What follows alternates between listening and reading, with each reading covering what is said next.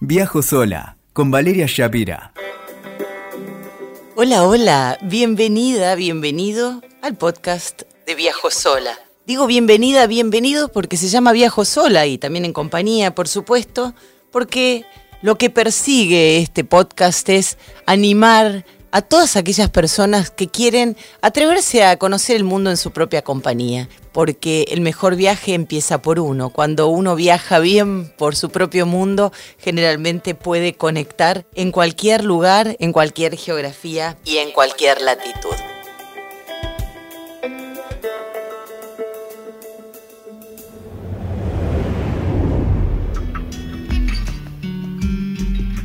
Quiero hablarte de amores de viaje. Es muy loco porque durante esta cuarentena en la que extrañé tanto, tanto recorrer el mundo, empecé a viajar con la imaginación. Y con los recuerdos, por supuesto. Y mis recuerdos me llevaron a tantos amores que me deslumbraron en mis viajes alrededor del mundo. Viajes que comenzaron hace más de 30 años. Sí, a mis 17 yo ya recorría el mundo solita en mi propia compañía una herencia de un matriarcado de mi madre y mi abuela que hacían lo propio. Algún día ya te voy a contar en detalle. Mujeres viajeras, todas las de la familia. Pero bueno, volvamos a los amores de viaje.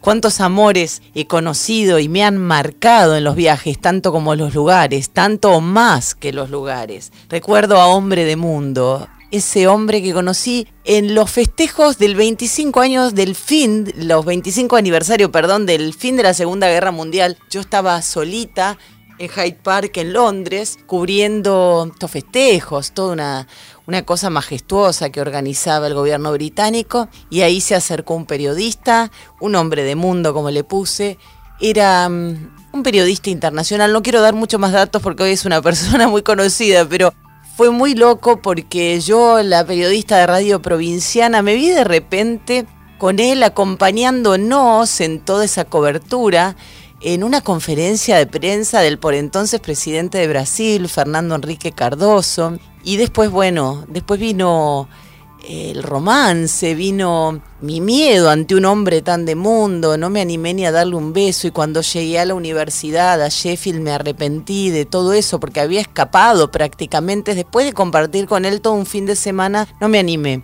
Era muy jovencita, eh, venía de pasar muchas cosas y no me animé.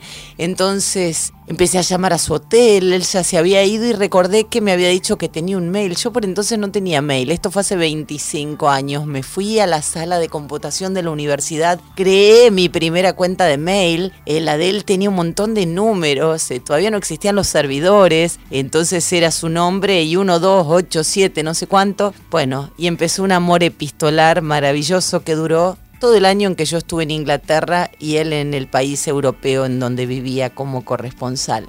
La de Hombre de Mundo fue una historia hermosa, eh, nos volvimos a ver en Madrid después, eh, cuando yo hice mi tutoría en la televisión española, fue un reencuentro maravilloso en ese magnífico Hotel Palace con esa cúpula majestuosa al que pude volver hace un año y siempre me quedé con esa historia epistolar. Las cartas todavía están en mi poder. Eran cartas de cuatro o cinco hojas por día en donde nos contábamos nuestras vidas. Todo, todo lo que sentíamos, lo que nos pasaba. Fue muy lindo y muy fuerte. Hace algunos años volví a verlo. Yo ya no era la jovencita de radio provinciana. Él ya un hombre de mucha mayor fama internacional, pero me quedé con su frase, las cosas son únicas y a veces hay que dejarlas en el momento y en el lugar que ocurrieron. Fue muy lindo igualmente volverlo a ver. ¿Cuántos amores de viaje? Hubo muchos. Estuvo Sueño de una noche de verano, aquel hombre un hacendado, aunque a mí no me gustan los hombres que les joden la vida a los animales, Eduardo era especial, lo conocí en un club med yo recién separada, buscando un poco de paz. Me acuerdo que la primera noche dije, ¿qué hago en este lugar lleno de niños, de mocosos? Y dije, ¿qué hago acá? Yo que quería leer y estar en paz. Y bueno, divisé a este hombre que era de una guapura infernal y estaba con una jovencita. Dije, chau, el típico caso del cuarentón que sale con la pendeja. Pero no, no, señores, Dios existe y estaba en el Club Med en ese momento. Eduardo estaba con su hija, eh, un hombre recién separado. Bueno, pasamos pasamos una hermosa semana con luna, amor y vino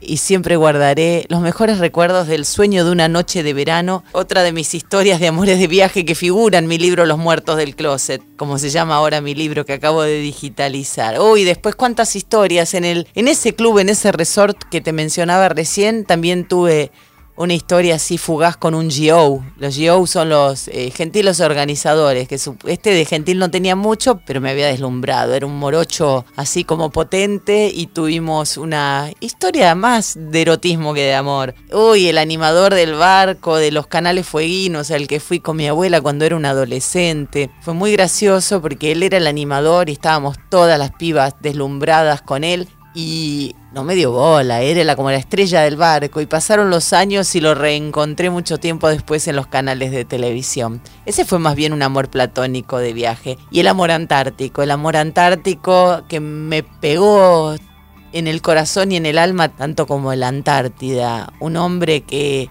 que bueno, era mm, magnético, pero en el contexto del de, eh, cruce del estrecho de Drake. Después cuando lo vi en las redes sociales dije, uy, esto no era tanto así, porque eso es lo que tienen los amores de viaje, ¿no? Que son en contexto y en lugar.